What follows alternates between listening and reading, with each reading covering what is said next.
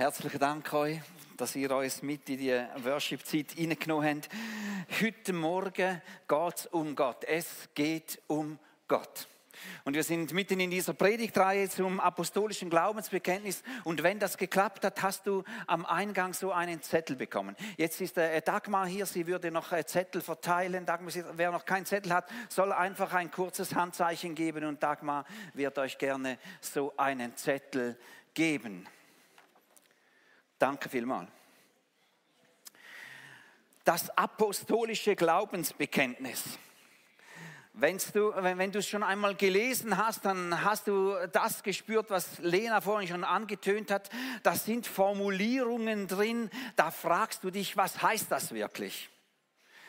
Und wenn du schon lange im Glauben drin stehst, dann könnte heute Morgen doch ein Morgen sein, wo du sagst, ich hab's doch nicht ganz gerafft, wer dieser Gott ist.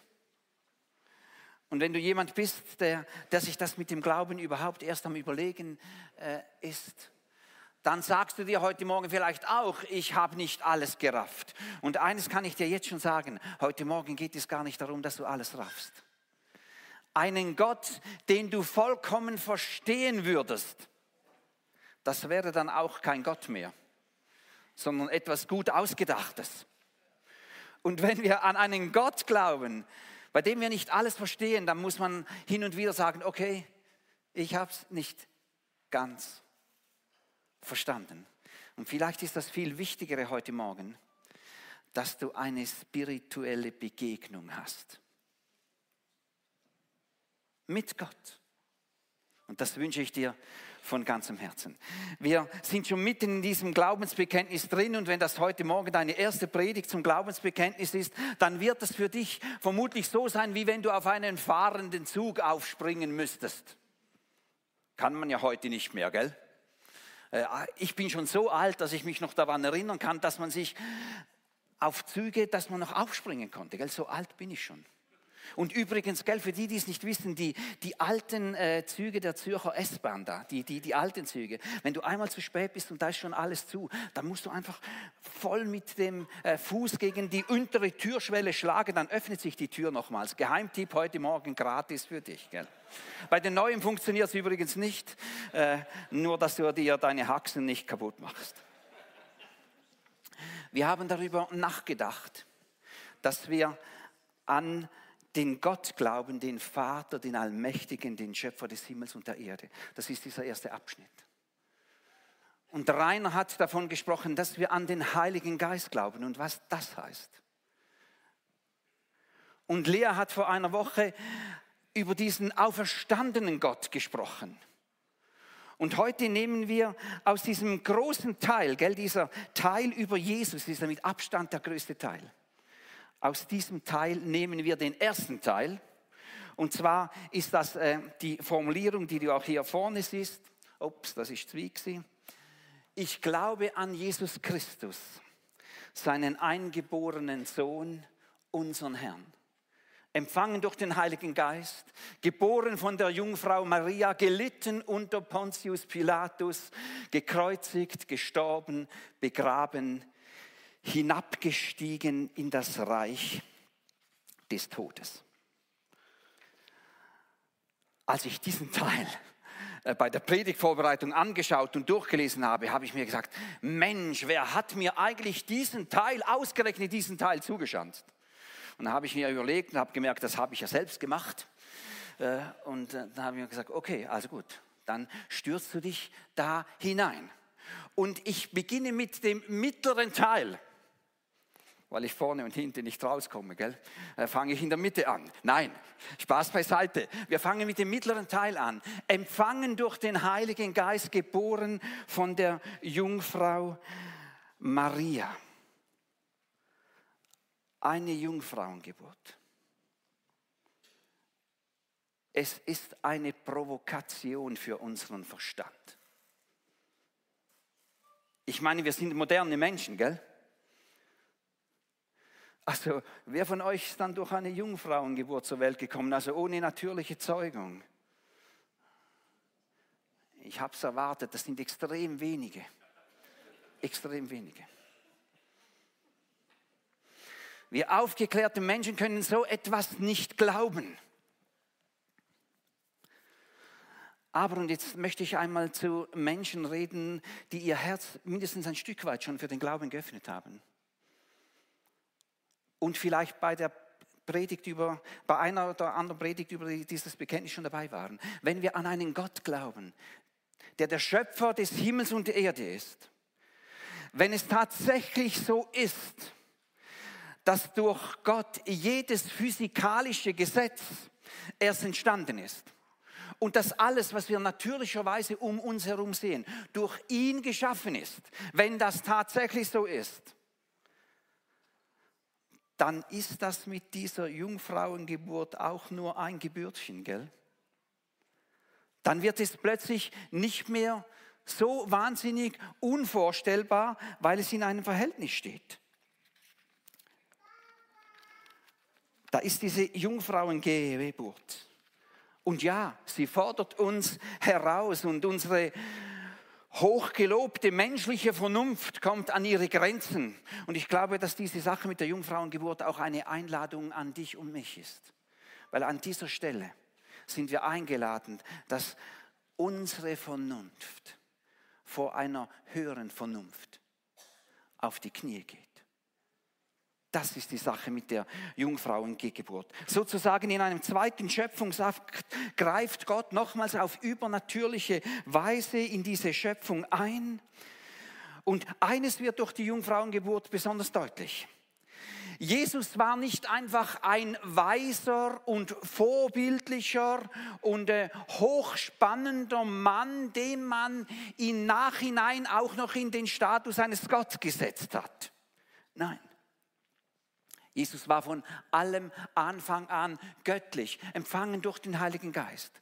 Und Jesus war von allem Anfang an ganz Mensch, geboren von der Jungfrau Maria.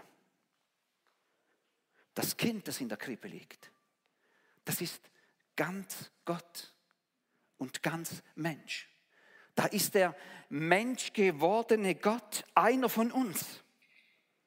Und Paulus greift äh, diesen Zusammenhang oder diesen Punkt in diesem Lied im Philipper Kapitel 2 nochmals auf. Lena hat schon eine kleine Andeutung dazu gemacht. Dort steht in Philipper 2 ab Vers 6 folgendes. Jesus war in göttlicher Gestalt, aber er hielt nicht daran fest, Gott gleich zu sein, so wie ein Dieb an seiner Beute. Er legte die göttliche Gestalt ab und nahm die eines Knechtes an. Er wurde in allem den Menschen gleich, in jeder Hinsicht war er wie ein Mensch. Er erniedrigte sich selbst und war gehorsam bis in den Tod. Ja, bis in den Tod am Kreuz. Und man merkt ja förmlich, dass die Leute, die dieses apostolische Glaubensbekenntnis formuliert hat, haben sich hier auch mit orientiert haben. Das ist nicht zu übersehen. In Jesus wird Gott selbst Mensch. Er wird einer von uns. Er verzichtet auf die sichere Distanz. Gott sitzt sozusagen nicht länger auf der Tribüne dieses Weltgeschehens und äh, schaut da kopfschüttelnd zu, was für ein erbärmliches Spiel das hier gespielt wird. Er kommt sozusagen selber aufs Spielfeld. Er spielt mit. Ja, und Gott ist nicht blöd. Er hat gewusst, dass er sich damit höchst angreifbar, höchst verletzlich macht. Er hat gewusst, wie dieses Spiel bei uns gesp gespielt wird. Er hat gewusst, dass es hier ruppig zu und her geht. Und manchmal geht es auch richtig ruppig zu und her. Er hat um das gewusst. Und er hat gewusst, dass bei diesem Spiel, was hier gespielt wird, jeder auf Sieg spielt, auf seinen eigenen Sieg spielt. Und er hat gewusst, dass in diesem Ringen um den eigenen Sieg man auch bereit ist, über Leichen zu gehen. Und er hat das buchstäblich an seinem eigenen Leib erlebt, dass Menschen bereit sind, über Leichen zu gehen. Gekreuzigt, gestorben, begraben.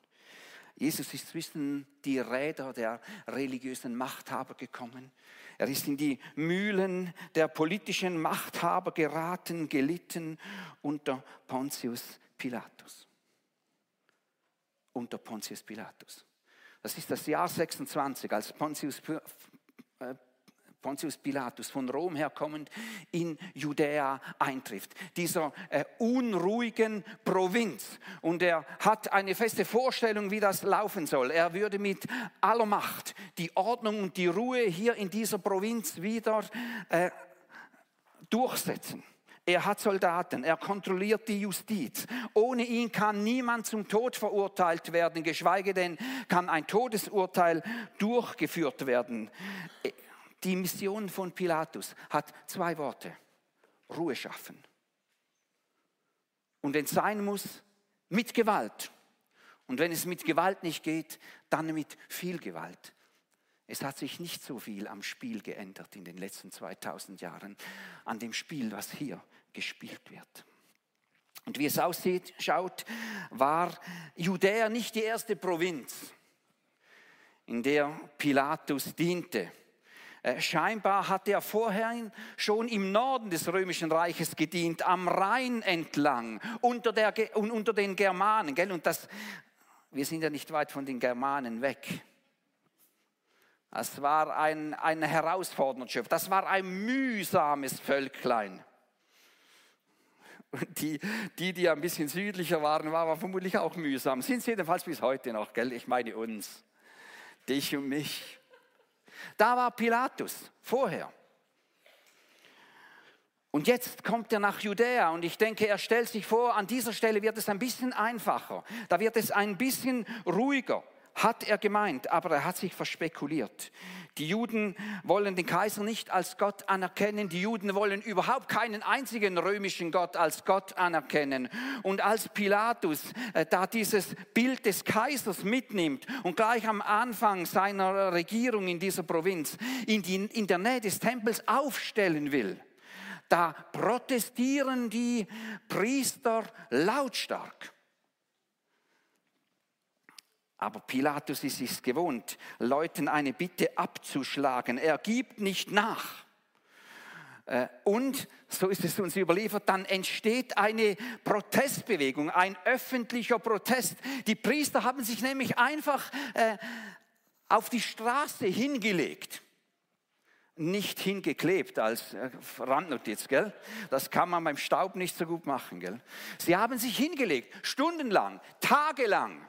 Und Pilatus wollte schon durchgreifen, aber da hat plötzlich dieser äh, Regionalkönig Herodes Antipas Stellung zugunsten der Juden genommen und Pilatus war also noch kaum als Regent in dieser Provinz Judäa da.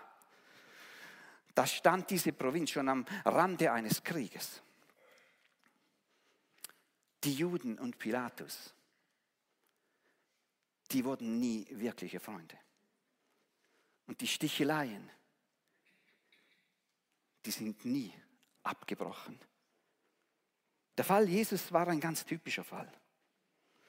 Angestachelt durch äh, die Elite schreit das Volk, kreuzige ihn, kreuzige ihn. Und Pilatus?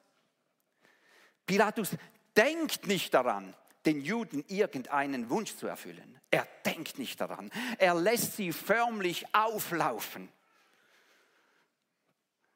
Und dann sagt er, ich finde keine Schuld an ihm. Jetzt können sie nichts machen. Und Pilatus freut sich daran, ihnen ihre Ohnmacht wieder einmal so richtig vor Augen stellen zu können. Und ich denke, er hat eine diebische Freude daran. Eine diebische Freude. Er hat allerdings nicht mit der Cleverness der religiösen Führer gerechnet. Die sagen ihm nämlich prompt, ja, wenn du das nicht tust, dann bist du kein Freund des Kaisers. Und das war der Wundepunkt bei Pilatus, gell? Du konntest es dir als äh, Provinzgouverneur da nicht leisten, kein Freund des Kaisers zu sein. Schlechte Presse, schlechte Gerüchte in äh, Rom, das konnte dir den Job und mehr kosten. Jetzt saß er in der Falle. Und wenn er dort sagt, ich wasche meine Hände in Unschuld, dann kann er gerade noch so knapp sein Gesicht wahren in dieser Situation. Nein, Die Juden und Pilatus, das wurden nie Freunde, gelitten unter Pontius Pilatus, gekreuzigt, gestorben, begraben. Und Jesus erfährt die volle Härte dieses Spiels. Und natürlich möchten wir jetzt am liebsten über Auferstehung und Sieg reden. Aber erstens mal hat das Lea schon vor einer Woche gemacht. Und zweitens lohnt es sich, hier einen Moment innezuhalten, weil so schnell geht es nicht. Einen Moment innehalten und das auf sich wirken lassen. Sonst kommt das Bedeutungsvolle gar nicht wirklich raus. Dieser Teil hier macht klar, der Gott, an den wir glauben, kennt die Situation auf dem Spielfeld und zwar nicht nur aus sicherer Distanz. Er ist nicht der Gott, der von weit her gute Ratschläge gibt.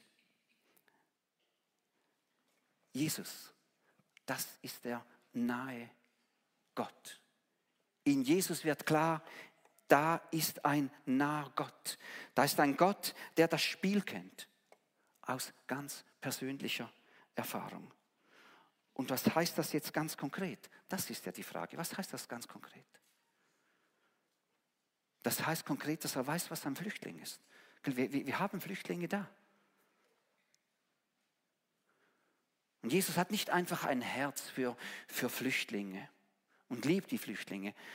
Er kennt diesen Flüchtlingsstatus aus eigenem Erfahren. Das war die Lebenserfahrung seiner ersten Jahre. Und seine Eltern werden ihm immer wieder davon erzählt haben. Was heißt das weiter konkret? Jesus weiß, was es heißt. Wenn einem die Leute kaum noch Luft zum Atmen geben, wenn die Leute einem regelrecht feindlich eingestellt werden, wenn man Menschen um sich hat, die einem das Leben schwer machen. Weißt, den, den Feind, die, die Feinde von Jesus, die haben ihn nicht einfach nicht gemocht. Die wollten ihn nicht einfach ein bisschen mobben. Die wollten ihn umbringen. Immer. Und immer wieder. Immer und immer wieder. Schließlich haben sie es auch geschafft. Was heißt das konkret?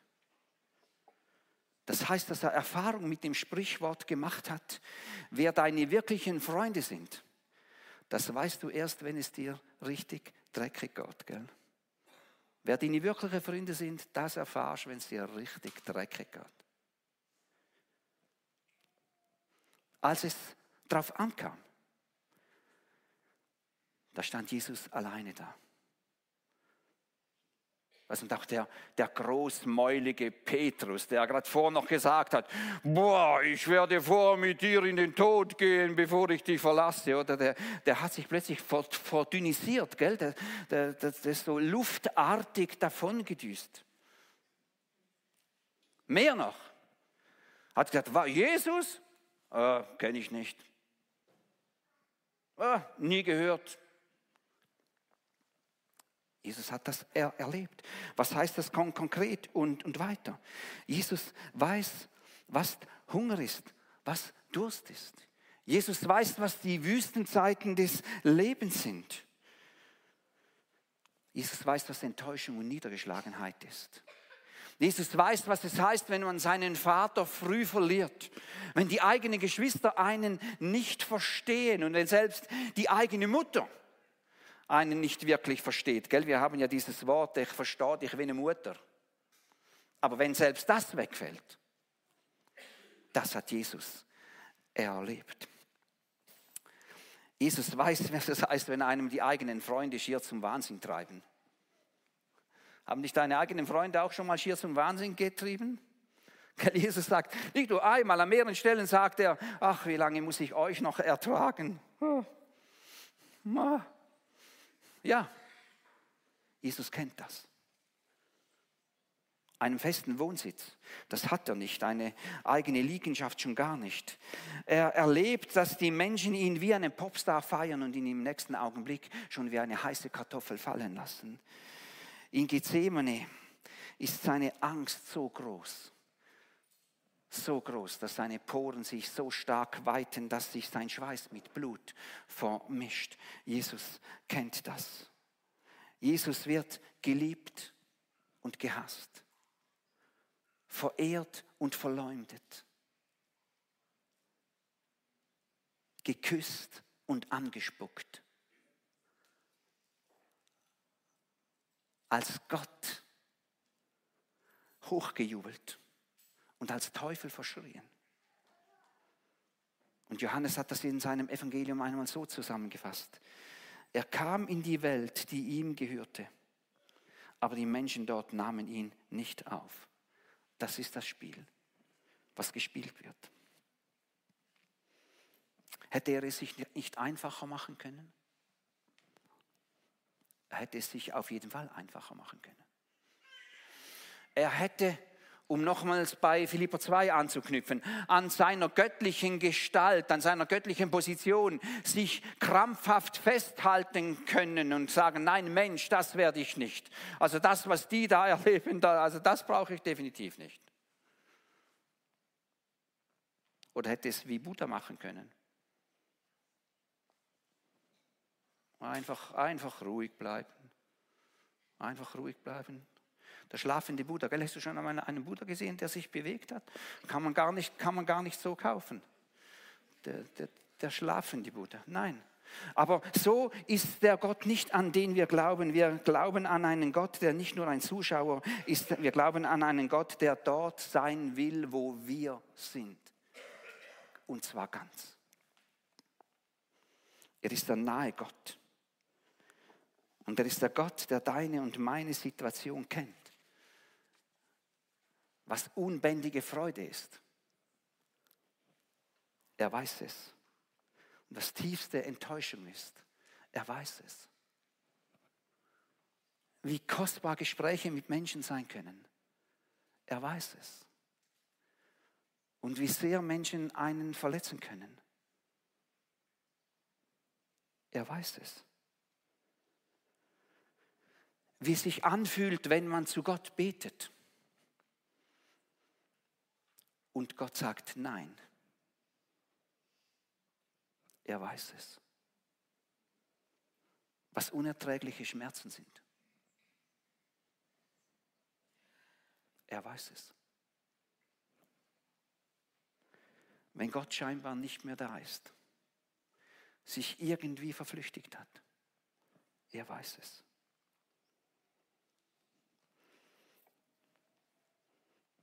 Hebräer der Hebräerbriefschreiber hat das aufgegriffen. Hebräer 5, 7. Als Christus hier auf der Erde war, ein Mensch vom Fleisch und Blut, hat er mit lautem Schreien und unter Tränen gebetet und zu dem gefleht, der ihn aus der Gewalt des Todes befreien konnte. Allerdings blieb es selbst ihm, und das musst du jetzt einmal auf dich wirken lassen, allerdings blieb es auch ihm, dem Sohn Gottes, nicht erspart, durch Leiden zu lernen, was es bedeutet, gehorsam zu sein. Was für ein Text. Oder schon ein bisschen früher, Hebräer 2. Und weil er, also Jesus selbst, gelitten hat und Versuchungen ausgesetzt war, kann er denen helfen, die ebenfalls Versuchungen ausgesetzt sind. Wir glauben an den nahen Gott. Wir glauben an einen Gott, der aus eigener Erfahrung weiß, was es heißt, Mensch zu sein. Es gibt nichts, was er nicht versteht und was er nicht kennt. Und weißt du, wenn Leute uns ihr Leid klagen, dann sagen wir schnell einmal, ich verstehe. Ah, ich verstehe nicht. Ah ja, weiß ich, weiß ich was meinst. Und manchmal ist das unheimlich tröstend, wenn ich auch weiß, dass der andere weiß, was ich meine, weil er es vielleicht selbst erlebt hat. Aber manchmal ist das auch unheimlich verletzend. Ja, ich weiß, was meinst. Und du weißt von 100 Kilometern, dass er keine Ahnung hat, was du hier gleich erzählst. Und ich, und, und ich, glaube, es ist gut, wenn wir viel vorsichtiger mit diesen Worten äh, jonglieren. Ich, ich weiß, was du meinst. Ich verstehe dich. Nein, wir, wir wissen nie, wie sich der Schmerz, wie sich die psychische Situation eines anderen wirklich anfühlt. Wir wissen es nicht. Wir wissen es nicht. Aber Jesus weiß es. Der Gott der Bibel ist ein naher Gott. Und jetzt lade ich dich ein. Jetzt lade ich dich ein, in einem Moment nachzudenken. Äh, und wir bleiben einen Moment in dieser Situation des Nachdenkens. Und vielleicht hilft es dir, wenn du dazu die Augen schließt und möglicherweise möchtest du das eben gerade auch nicht tun. Aber ich lade dich ein, jetzt einen Moment nachzudenken. Denk einen Moment über die Momente der vergangenen Woche nach, in denen du dich unendlich glücklich geschätzt hast.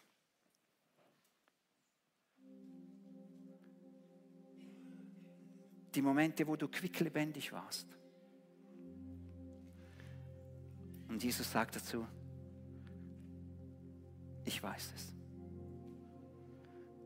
Und dann führt ihr diese Momente vor Augen in den letzten Tagen oder Wochen, wo eine tiefe Leere oder Trauer über dich gekommen ist. Und Jesus sagt dazu, ich weiß es, ich kenne das. Und dann vergegenwärtige dir die Momente, in denen du die Fassung verloren hast, wo du komplett versagt hast. Und Jesus sagt dazu,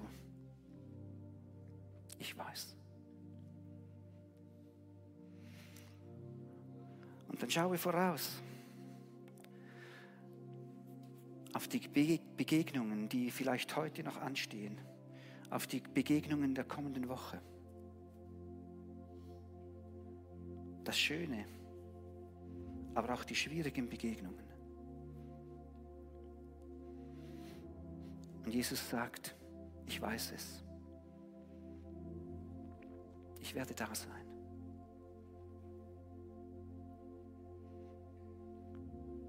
dann sprich in deinem Herzen die Namen der Prüfungen und Herausforderungen aus, die demnächst auf dich zukommen werden. Und Jesus sagt, ich weiß es. Ich werde mit dir da sein.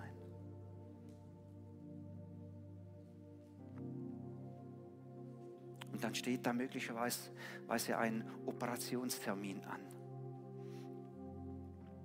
ein Gerichtstermin. Und Jesus sagt, ich weiß, ich werde da sein.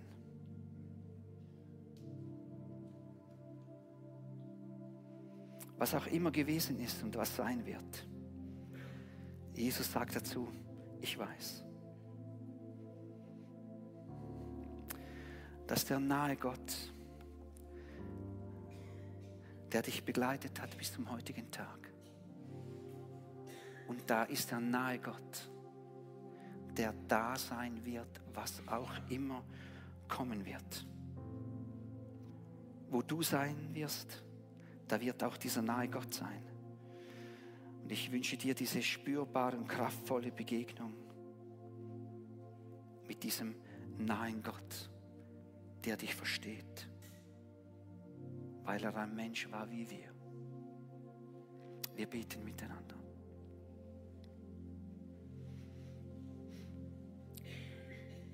Jesus,